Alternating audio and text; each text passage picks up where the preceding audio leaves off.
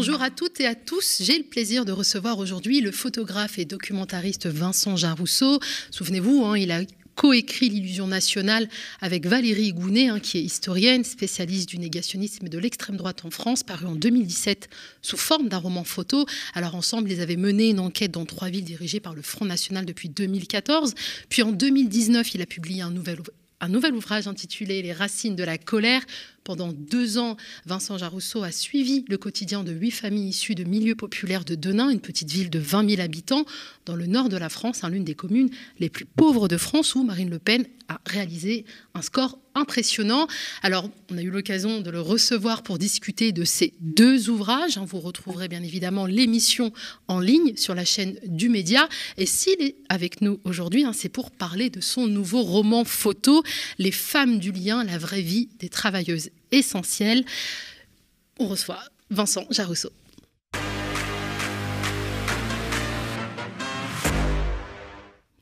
Alors les femmes du lien que vous voyez ici, hein, c'est un ouvrage aussi engagé que les précédents, puisque Vincent Jarousseau, vous avez choisi de donner une nouvelle fois la parole à des populations oubliées et invisibilisées dans les représentations médiatiques. C'est important pour vous. Oui, euh, c'est un travail que je poursuis maintenant depuis quelques années. Euh, ce travail qui consiste effectivement à documenter euh, le quotidien des classes populaires en France, plutôt au départ dans les territoires ruraux ou périurbains. Et c'est vrai que c'est un travail que j'ai voulu mener sur les femmes travaillant dans les métiers du lien, notamment à partir du mouvement des Gilets jaunes. Euh, où j'avais pu croiser la route de, nombre de ces femmes, et tout simplement aussi euh, dans les familles que j'ai pu rencontrer par le passé, notamment euh, à Denain, j'ai pu croiser aussi nombre d'auxiliaires de vie, d'aide à domicile, d'assistantes maternelles, et il me paraissait absolument, vraiment, pour moi, il était important, disons, de, rentrer dans les détails et de, et de faire un vrai travail de documentation sur ce sujet. Alors pendant près de deux ans, hein, euh, avant et pendant la, pandémie de Covid-19, vous êtes parti à la rencontre de ces femmes qui s'occupent de nos aînés à domicile ou en EHPAD, de nos enfants, de nos malades à l'hôpital. Laissées dans l'ombre, elles se retrouvent dans ce livre sous le feu des projecteurs. Comment avez-vous réussi à les convaincre? Alors il y a eu un gros travail au départ de repérage, euh, de réflexion aussi, de documentation, parce que quand on, aborde une démarche documentaire de ce type, ça suppose effectivement de s'intéresser euh, au sujet. Euh, et d'emblée, moi, je voulais travailler sur deux territoires bien distincts. ça me semblait important pour marcher d'une certaine manière sur mes deux jambes, à savoir travailler sur un territoire rural et post-industriel. Et pour cela, j'ai décidé d'aller dans l'Avenois. Pourquoi? Parce que ces femmes, en l'occurrence, qui travaillent dans ces métiers, ce sont un peu des femmes qui tiennent les campagnes.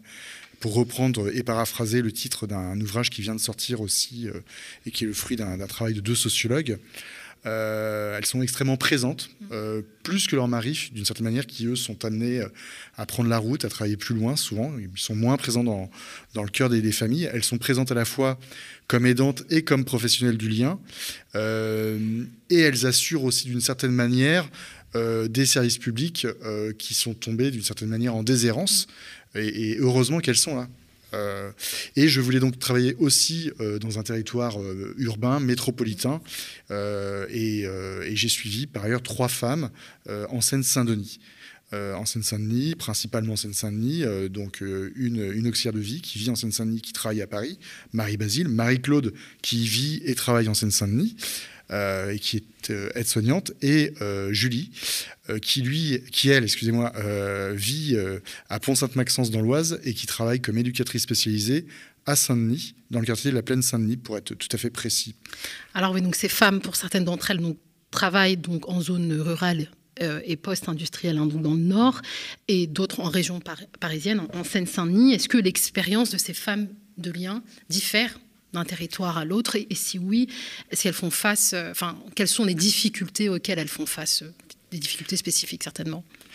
Alors disons que si j'ai choisi de travailler sur ces deux territoires, c'est parce qu'on a, on a des parcours euh, souvent de ces femmes qui sont différents. Dans la Vénois, toutes les femmes que j'ai rencontrées, ils sont nés, ils ont toujours vécu, vivent dans un petit, un petit périmètre, sont souvent très proches de leur propre famille, non seulement elles exercent ces professions, mais elles ont souvent aussi une position d'aidante, de soutien familial très très fort. Euh, c'est moins le cas pour les, femmes euh, travaillant en milieu urbain. Elles sont souvent nées à l'étranger. Euh, il faut savoir que par exemple une aide à domicile sur deux en Ile-de-France et nées à l'étranger, principalement en Afrique, dans le Maghreb et aussi un petit peu en, Amérique du Sud. Euh, et euh, évidemment, elles sont coupées de leur propre famille au, sens de leurs parents, etc. En revanche, ce qui est extrêmement intéressant, et c'est ce que l'on voit dans les différents récits, moi, j'avais pas forcément prévu de le faire comme ça au départ. j'ai voulu vraiment proposer des, mini-biographies de, ces femmes. Elles se racontent, en fait, dans leur enfance, dans leur jeunesse. C'est une sorte de flashback qui permet de comprendre aussi la genèse de leur engagement professionnel. Euh, et, euh, euh, et, donc tout ça est raconté en BD. Et le point commun entre toutes ces femmes, c'est que l'on retrouve à l'enfance souvent le terme d'assignation est peut-être un peu fort, mais une forme d'assignation, oui, on peut le dire, sociale, à exercer des tâches domestiques. s'occuper des grands-parents, s'occuper des anciens, s'occuper des enfants du quartier, toujours bénévolement, bien évidemment. Et que qu'elles soient, qu'elles viennent du Cameroun, par exemple, ou euh, du, fin fond de, de, la Vénois dans le nord de la France, on a, on a cette similitude et finalement euh, une forme de position sociale qui est assez proche. Donc est-ce qu'on doit comprendre qu'on devient une femme de lien par vocation, par devoir ou peut-être par, par, par les deux? Si j'ai appelé ce livre Les femmes du lien, c'est parce que on est dans des professions qui sont occupées principalement par les femmes, 90%. Si on, parle des auxiliaires de vie, par exemple, c'est 97%. Donc évidemment, il y aura toujours des, hommes qui exerceront ces professions. Certains me font le reproche d'ailleurs de, dire mais oui, on existe, oui, vous existez certes, mais la réalité sociale, c'est celle-ci, c'est cette forme d'assignation et cette forme de, continuum en fait entre la, la, domesticité, les tâches domestiques bénévoles que l'on exerce dans le foyer et euh, qui s'opèrent professionnellement. Ce qui explique d'ailleurs pourquoi euh, ces métiers euh, sont si mal payés. Alors vous avez documenté hein, le travail d'une aide à domicile, d'une aide-soignante, d'une assistante maternelle ou encore celui de, différentes travailleuses sociales avant et pendant Covid-19. Hein. donc vous avez été vraiment le témoin du bouleversement et même de la dégradation des conditions euh, de travail de ces femmes. Est-ce que vous pouvez nous raconter ce que vous avez observé au quotidien? Oui, alors c'était une observation et c'est aussi quelque chose que j'ai vécu. Mm. Euh, d'une part parce que euh, quand la, pandémie est arrivée, ça complexifiait pour moi la, réalisation de ce, travail, sachant que au début de la pandémie, je suivais seulement deux des protagonistes de ce livre. Il y avait une sorte de casting en fait à, parfaire et euh, bah, c'est pas évident en pleine pandémie d'aller chercher des gens, y compris d'avoir la, confiance des, employeurs pour euh, pouvoir rentrer dans, un EHPAD par exemple en pleine pandémie. Euh, donc il y a eu toute cette approche qui a été compliquée, mais effectivement, moi si je parle du cas de Séverine qui, qui est euh, auxiliaire de vie euh, à côté de Fourmi, euh, au début de la pandémie, elle travaillait avec un masque par semaine et encore parce que l'association qui l'emploie avait des stocks, des vieux stocks. mais un, masque par semaine, voilà, c'était complètement insuffisant. J'ai vécu aussi, j'ai commencé à suivre Marie Basile, qui est auxiliaire de vie à Paris, pendant le premier confinement, parce que en fait, euh, dans cette période, moi, j'étais comme tout le monde bloqué chez moi. Donc, dans mon kilomètre carré euh, autour de chez moi à Paris, je suis tout simplement allé dans une entreprise de service d'aide à domicile. Et j'ai pu, euh, j'ai eu la chance de pouvoir suivre assez rapidement Marie Basile. C'était assez saisissant de la suivre le matin de chez elle, quand elle emmenait sa fille, parce qu'elle est hébergée dans une cité, à l'époque elle vivait à Stein, chez les voisins qu'elle connaissait à peine. Euh, parce que les écoles étaient fermées. Elle prenait son, métro euh, sur la ligne 13 qui était bondée. Euh, en revanche, dès qu'elle prenait la ligne 1 pour rejoindre ses patients dans le 12e arrondissement, vers Reuilly Diderot, la ligne 1 qui dessert, comme vous le savez, le centre de Paris et les quartiers d'affaires, était étonnamment vide, complètement vide. C'était assez saisissant et voilà, Marie-Basile avait surtout une angoisse, c'était de contaminer, euh, de contaminer euh, euh, les personnes âgées chez qui elle allait. sachant que évidemment la Seine-Saint-Denis et Paris étaient particulièrement touchés. Alors au travers donc de ces huit récits, hein, vous nous faites découvrir l'univers des métiers du lien et à la fois vous nous plongez dans l'intimité de Valérie, Marie-Basile, Angélique, Marie-Claude, Rachel, Julie, Séverine et Marie-Ève. Alors moi il y a quelque chose qui m'a interpellée, elles sont pour la plupart divorcées, célibataire, séparée et rarement remariée. Est-ce qu'être une femme du lien, c'est aussi être une femme esselée ou une femme isolée? C'est pas comme ça que je le prendrais.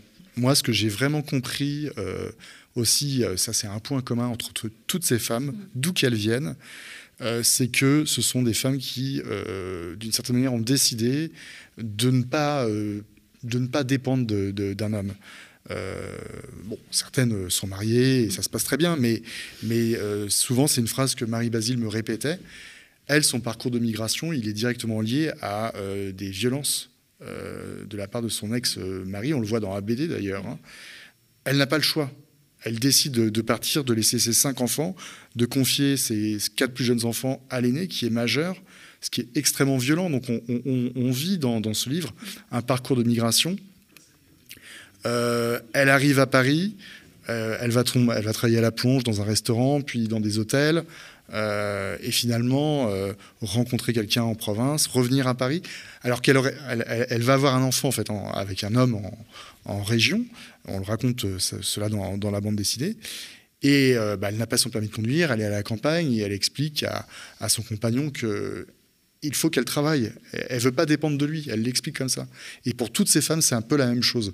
Euh, il y, a vraiment cette volonté d'autonomisation euh, par rapport aux hommes. Et, ça, c'est extrêmement marquant, même si bah, les conditions de vie sont beaucoup plus difficiles. Euh, voilà, euh, si je prends le cas de Marie Basile, elle, verse une partie de, ses revenus, elle l'explique hein, dans, le livre, à ses enfants avec un salaire de 1100 euros par, par mois. Donc évidemment, c'est très compliqué, mais c'est extrêmement marquant de voir ces femmes s'assumer euh, et euh, d'une certaine manière s'affranchir des hommes. Oui, mais des femmes qui sont aussi exercent des métiers de service à la personne, mais on a presque l'impression qu'elles s'oublient aussi dans leur vie, euh, dans leur vie privée. Ça dépend. Si je prends le cas par exemple de, Séverine, qui est une autre aide à domicile, j'en parlais à l'instant, elle, elle va divorcer. Voilà, et elle, décide, elle décide de choisir d'une certaine manière son mari. Elle va, va connaître Tiaka, qui est ivoirien, euh, via les réseaux sociaux. Ça il va y avoir une correspondance euh, virtuelle qui va durer un an et demi ou deux ans. Il va finir par venir euh, dans le nord, dans son petit village à côté de Formy. Et d'ailleurs, quand il arrive, du jour au lendemain, les parents de Séverine arrêtent de lui parler. donc. Mais disons que oui, il y, a une forme d'abandon à, s'occuper des autres, effectivement, à s'occuper de ses propres enfants, à s'occuper de ses patients, etc. Alors vous l'aviez dit aussi tout à l'heure, euh, Vincent, 99%, 90% pardon, de ces emplois du lien sont tenus par des femmes. 3 millions de travailleuses en France, hein, euh, salariées ou indépendantes, soit une active sur 4. Alors ces métiers sont pourtant d'une certaine manière l'avenir des hommes. C'est par cette phrase que vous concluez votre photoreportage. Est-ce que vous pouvez euh, développer? Bah, Disons que, alors ça c'est un point de vue tout à fait personnel, mais moi, je n'ai pas arrêté de me questionner sur euh, les raisons pour lesquelles on était dans des métiers extrêmement féminins. Je l'expliquais tout à l'heure. Euh, mais je pense que euh, une société qui sera véritablement affranchie de la domination masculine, d'une certaine manière, sera déjà une société qui reconnaît ses emplois et ces emplois derrière auront vocation un jour à se masculiniser. il faut bien dire que ce sont des emplois où on prend soin des autres c'est quand même extrêmement noble en tant que tel. Euh, on peut considérer qu'il y a des emplois beaucoup mieux reconnus dans, notre société qui sont potentiellement destructeurs et qui sont d'ailleurs souvent tenus par les hommes, un destructeurs de l'environnement, de, la cohésion sociale, etc. Euh, donc effectivement, moi je pense que ces métiers sont euh, d'une certaine manière l'avenir des hommes et s'inscrivent à mon avis pleinement, ce qu'on appelle, ce que les sociologues appellent la, société du care, pleinement dans un avenir de, transformation euh, écologique aussi. Ça en fait pleinement partie. Vincent Jarousseau, merci. Hein. Vous êtes photographe et documentariste. Foncez, euh, foncez chercher, acheter ce livre, Les femmes du lien, qui sort en librairie et qui célèbre ces métiers, ces métiers du lien. Alors, avant de conclure, je vous laisse peut-être le dernier mot. Est-ce que vous aimeriez ajouter quelque chose? Oui, bah, écoutez, enfin, cet objet, ce livre, c'est un objet de partage. Donc, euh, je, lance un peu un appel, mais euh, euh, moi, je suis souvent invité par des universités populaires, des, des librairies, bien évidemment, mais aussi, c'est un, très bel objet pour les, je pense, aux lycéens, aux collégiens, parce qu'il est extrêmement pédagogique. il interroge beaucoup sur, sur, un certain nombre de, sujets que l'on vient d'évoquer. Donc, voilà, welcome. Vous pouvez tout à fait me m'inviter. Voilà, on vous invite à suivre euh, Vincent Jarousseau hein, sur Twitter. Vous êtes très actif. Hein. Il y a même une page hein, euh, sur Twitter qui est dédiée euh, à ce livre et sur votre site internet, vincentjarousseau.com.fr. Merci à vous d'être aussi nombreux et nombreux à nous suivre. À très bientôt.